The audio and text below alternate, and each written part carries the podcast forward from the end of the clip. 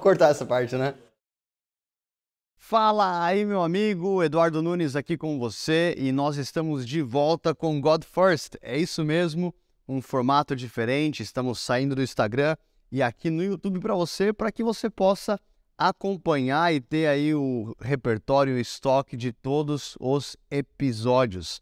Então, toda semana tem episódio novo para você e o nosso devocional nós escolhemos um livro, meditamos, processamos e oramos a respeito desse tema e eu quero te convidar para essa jornada. Então já curte aqui o vídeo, dispara para os amigos, pega a tua Bíblia de papel para você rabiscar e também o teu journal, o teu caderno para escrever aquilo que Deus vai falar com você. Eu estou com o coração cheio de expectativa e eu tenho certeza que a meditação de hoje vai falar ao teu coração. Nós iremos dar início então a Abacuque, ao livro de Abacuque, esse que é o nosso primeiro episódio. Então abre aí comigo em Abacuque, esse livro que fica depois de Naum e antes de Sofonias, e eu tenho certeza que tem muita coisa boa para a gente meditar junto. Então, Abacuque foi um profeta é, levantado por Deus para profetizar antes do cativeiro da Babilônia. Os teólogos acreditam aí que ele foi um, um contemporâneo de Jeremias. Jeremias ele tinha aquele perfil profético mais de denunciar o pecado do povo de Deus. E Abacuque era um profeta barra intercessor que está vendo a situação de Judá, está vendo a situação da sociedade e ele meio que entra num lugar de intercessão para conseguir entender qual que era o plano de Deus é, em meio a tanto caos, tanta bagunça e tanto pecado. Tem muita coisa aqui que a gente pode aplicar para os dias de hoje. Então, abra a tua Bíblia, a gente vai ler aqui o versículo 1, 2 e 3 texto começa da seguinte forma: O peso que viu o profeta Abacuque. Até quando, Senhor, clamarei por socorro sem que tu ouças? Você pode sublinhar aí essa parte do texto. Até quando gritarei a ti violência sem que tragas a salvação?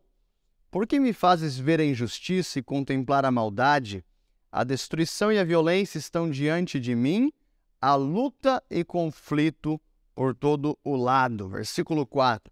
Por isso a lei é frouxa e a justiça nunca se manifesta, pois o ímpio cerca o justo e a justiça é distorcida. Então, o primeiro ponto de hoje aí, já pega o teu jornal, o jornal escreve, é o silêncio de Deus, ou aparente silêncio de Deus, a crise do profeta e o caos de Judá. Então existe um caos em Judá existe um esfriamento espiritual. Por muito tempo, Deus havia enviado profetas para corrigir o seu povo e o povo não acreditou nos profetas enviados pelo Senhor. Preferiram acreditar nas profecias de paz e de prosperidade, quando não era bem isso que o Senhor queria tratar com o povo dele.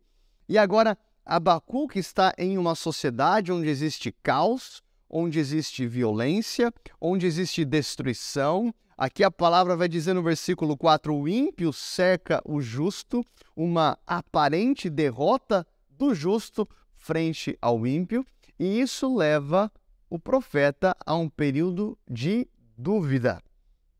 Você, na tua vida espiritual, já teve dúvida. Você, talvez, ao contemplar o cenário da nação, seja Brasil, Portugal, Argentina, Alemanha, não sei de onde que você está assistindo, quando você pega as palavras de Deus e de repente compara com a realidade, você pode entrar em dúvida.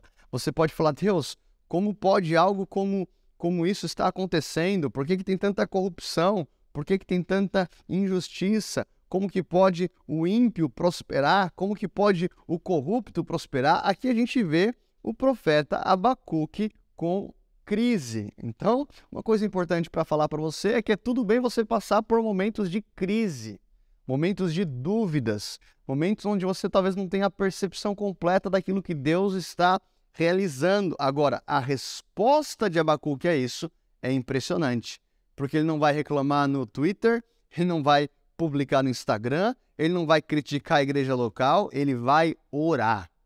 Ele chega diante de Deus com um clamor: Deus, até quando?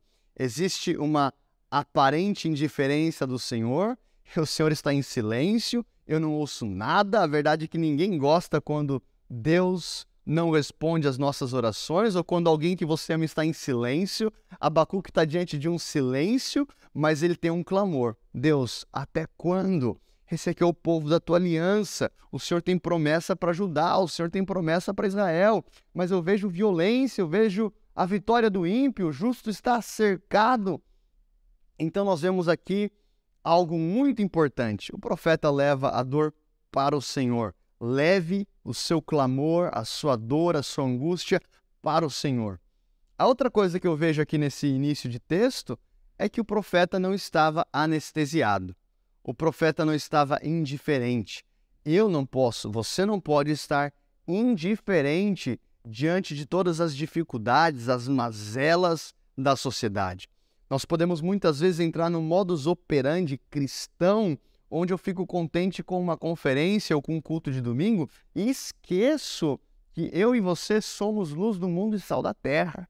E esqueço que existe um padrão celestial e eu preciso me posicionar junto com você, a igreja, e dizer que venha o teu reino, Senhor, que seja feita a sua vontade, assim na terra como no céu, assim em Portugal como no céu, assim em Lisboa como no céu, assim no Brasil como no céu. Precisamos estar atentos à agenda de Deus e não podemos estar indiferentes diante de tanta violência ou corrupção ou abusos, independente de qual situação que a sociedade ou cidade que você está possa estar enfrentando. Leve essa dor para o Senhor. Entre nesse lugar de intercessão.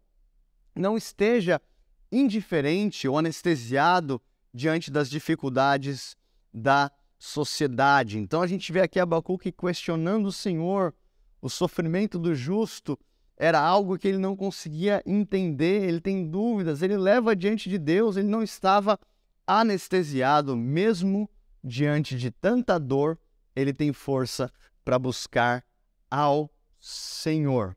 E aí no versículo 5, então, a gente vê a resposta de Deus. Versículos 5 a 7. Anote aí, ó, acompanha aí comigo. O Senhor diz: Olhem as nações, contemplem-nas Fiquem atônitos e pasmem, pois nos dias de vocês farei algo que não creriam se lhes fosse contado. Estou trazendo os babilônios ou os caldeus, depende da tua versão, nação cruel e impiedosa que marcha sobre a terra para apoderar-se de moradias que não são suas. É uma nação apavorante e temível, que cria a sua própria justiça e promove a sua própria honra. Ponto 2 aqui então do nosso devocional hoje é a resposta do Senhor e o seu alinhamento. Olha que coisa interessante. Abacuque entra nesse lugar de intercessão, de clamor, de busca, com uma pergunta: até quando? E aí Deus ele não responde necessariamente a pergunta de Abacuque, ele só fala que tem um plano diferente. Ele diz: Eu estou trazendo os babilônios. Às vezes, meus irmãos, a resposta de Deus é pior do que até o próprio silêncio. Abacuque estava em crise porque estava em silêncio, porque havia silêncio. Mas a resposta é: Abacuque, eu estou trazendo os babilônios, essa nação impiedosa, essa nação cruel, essa nação terrível que se apodera de moradias que não são suas, que ocupa toda a terra. E aí, então, ao longo desse capítulo, até o versículo 11, o Senhor começa a descrever o que, que era a Babilônia, que os seus cavalos eram mais velozes do que os leopardos, que eles virão então para trazer violência, que eles irão zombar dos reis. Esse era o perfil da Babilônia. E aí Abacuque, que já estava em crise, ele entra então numa crise multiplicada. Às vezes você pode falar assim, nossa, já está difícil. É, às vezes a resposta é mais dura que o silêncio. E aí então, Abacuque, lá no versículo 12, ele vai então expressar esse desconforto, ele vai expressar essa falta de percepção, dizendo: Senhor, tu não és desde a eternidade, meu Deus, meu santo, tu não morrerás. Senhor, tu designaste essa nação para executar juízo, ó rocha, determinaste que ela aplicasse castigo Abacuque sabe que Israel, que Judá são povo da aliança, povo da presença, nação escolhida, e ele não consegue entender que essa justiça divina poderia vir através dos babilônios.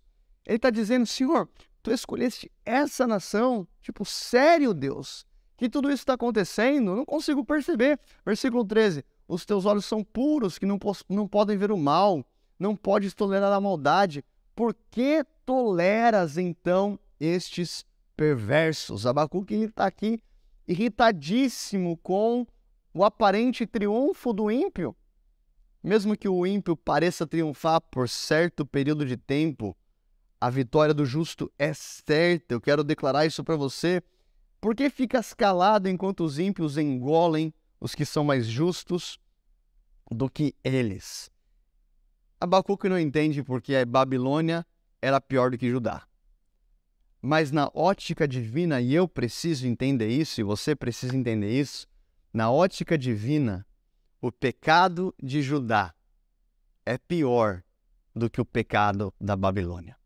Na ótica divina, o descaso do povo de Deus é pior do que o descaso do não crente. E nós vemos então que Deus, a gente vai ver isso no próximo episódio, no capítulo 2, que Deus iria sim trazer alinhamento para a Babilônia, mas antes disso, ele queria tratar com o seu povo.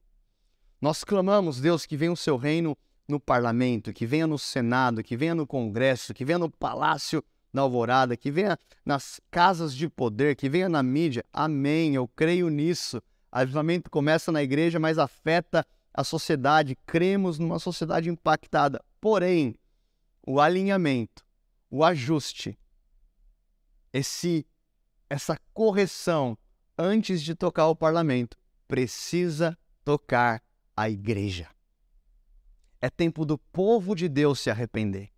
É tempo do povo de Deus se quebrantar.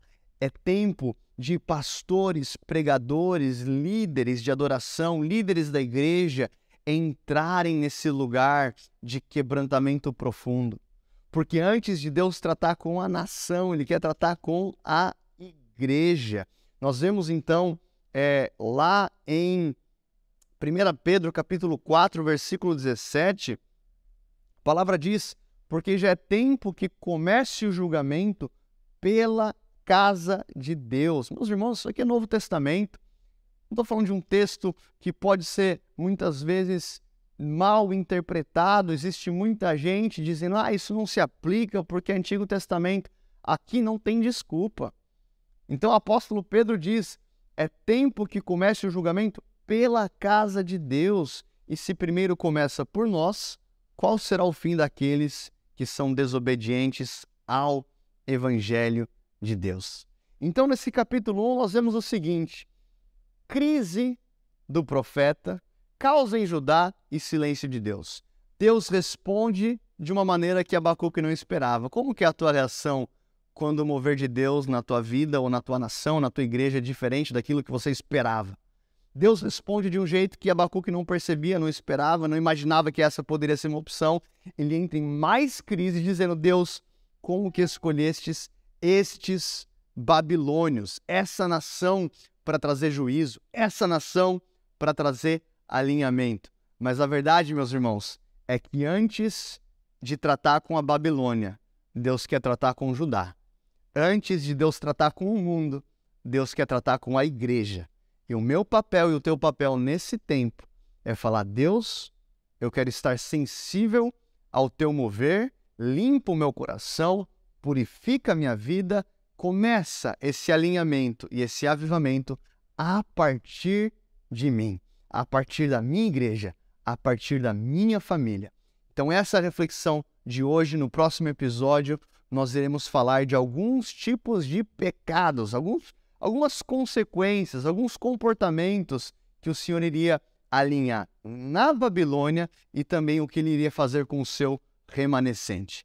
Deus, eu oro agora por esse mover de quebrantamento vindo sobre nós e que o Senhor nos levante como Abacuque, como um homem de Deus ou como uma mulher de Deus que está assistindo, que vai estar posicionado em intercessão, em oração, alerta num lugar de clamor, para estarmos sensíveis ao teu mover para a nossa geração. E nós clamamos: aviva a tua obra, que o fogo do teu Espírito Santo venha incendiar o nosso coração.